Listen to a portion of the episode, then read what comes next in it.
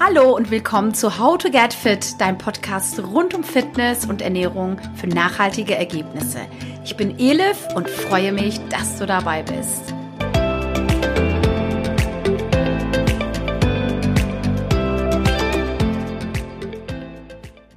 Ja, ein total spannendes Thema heute bei How to Get Fit eine Diät oder eine Ernährungsumstellung? Für welchen Weg entscheidest du dich? Für den kurzfristigen oder für den nachhaltigen Weg? Ja, in dieser Folge geht es um den Unterschied zwischen einer Diät und einer Ernährungsumstellung und am Ende der Folge kannst du für dich entscheiden, welchen Weg du gehen möchtest. Ich freue mich total auf diese Folge, weil nämlich die Community vor einigen Wochen ähm, abgestimmt hat und sich für diese Thematik entschieden hat. Natürlich habe ich auch eine Empfehlung und auch meine Erfahrung, beziehungsweise welchen Weg ich vor zehn Jahren gegangen bin. Und ähm, das werde ich dann am Schluss auch nochmal zusammenfassen. Und ähm, ich würde sagen, ich fange mit dem Unterschied zwischen einer Diät und einer Ernährungsumstellung an. Ich mache jetzt hier kein großes Fass auf. Ich werde das so kompakt wie möglich darstellen. Diät. Was ist denn eine Diät? Ich formuliere das mal so. Es ist ähm, eine zeitweise, beziehungsweise, also häufig eine zeitweise, beziehungsweise kurzfristige Ernährungsumstellung mit dem Ziel einer Gewichtsreduktion.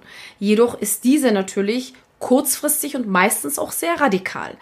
Du hast vielleicht schon mal eine Diät gemacht oder kennst Menschen in deinem Umfeld, ähm, die schon mal eine Diät gemacht haben.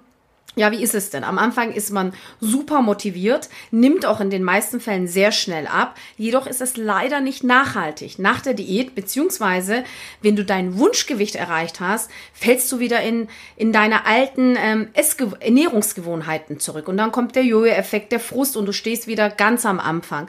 Ich habe wirklich tagtäglich solche Beispiele ja, in den, äh, ich sag mal, in den Nachrichten ähm, Menschen, die mir schreiben, die dann sagen, ich habe irgendwie eine Diät gemacht oder habe das probiert, habe 10 Kilo abgenommen und drei Monate später habe ich äh, 10 plus noch 5 Kilo irgendwie äh, zugenommen. Also insofern ist das nicht wirklich nachhaltig. Ausnahmen gibt es natürlich immer. Ärztliche Empfehlungen, wenn das Übergewicht lebensbedrohliche Ausmaße angenommen hat oder weitere gesundheitliche Schäden präsent sind.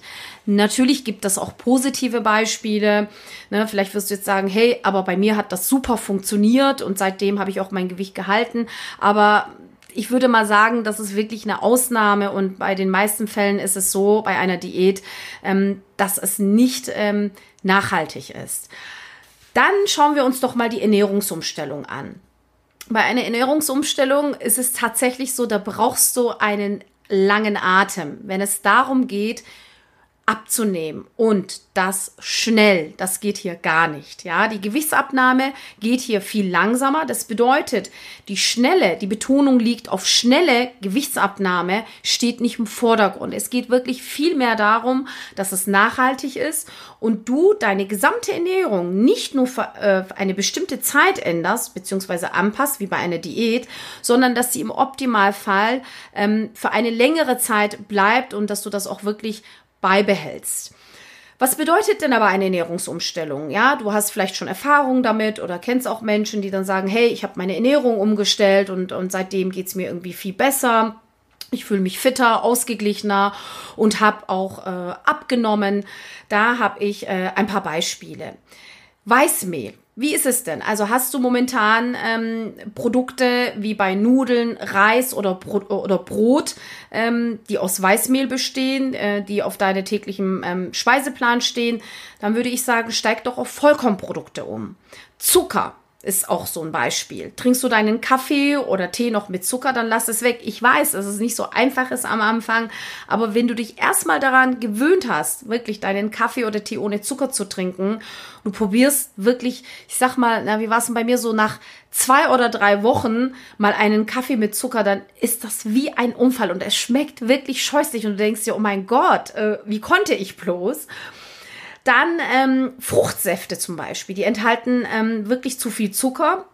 Mach es selber, presst dir frischen Grapefruit oder O-Saft und ähm, das ist auf jeden Fall viel, viel äh, besser. Schokolade Wie wäre es denn mit Zartbitterschokolade? Gut, es muss ja nicht gleich am Anfang 100% sein. Ähm, das hatte ich damals probiert und ich fand das auch so ein bisschen wie Unfall.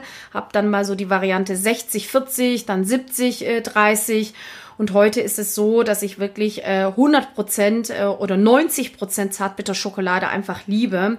Und wenn man sich wirklich auch daran gewöhnt hat, ähm, dann, ähm, ja, dann ist das, ist das auch einfach toll und, und schmeckt auch sehr gut. Was äh, kann ich noch sagen? Frittiertes zum Beispiel, wie Pommes oder Kartoffelchips oder so paniertes Zeug.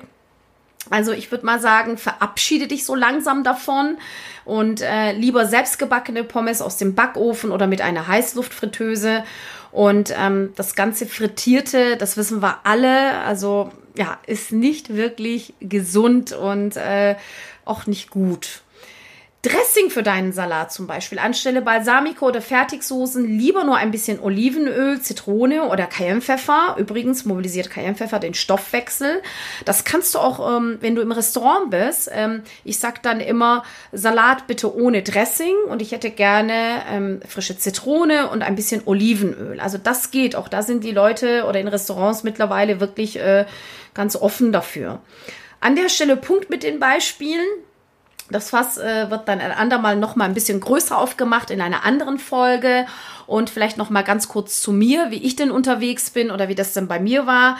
Ich habe äh, tatsächlich vor circa zehn Jahren meine Ernährung umgestellt und äh, bin heute ähm, mit der 80-20-Regel unterwegs, also gesunde Ernährung ohne Verzicht, 80 Prozent gesunde und ausgewogene Ernährung und 20 Prozent weniger gesunde Nahrungsmittel. Im Prinzip Schweinereien auf das, was ich Bock habe.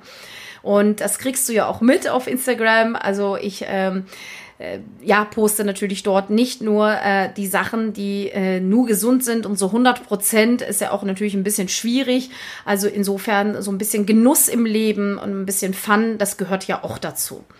Ich denke, du weißt jetzt auch, was ich empfehlen würde, eine Diät oder eine Ernährungsumstellung. Also, wenn du dein Wunschgewicht dauerhaft halten möchtest, dich fit fühlen möchtest und nicht permanent verzichten möchtest, würde ich auf jeden Fall eine Ernährungsumstellung empfehlen.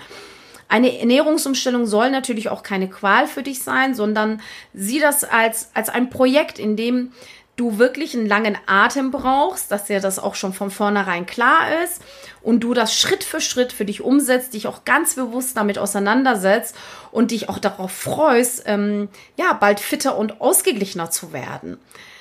Tja, jetzt ist die Frage, welchen Weg wirst du gehen? Schnell und radikal für eine bestimmte Zeit?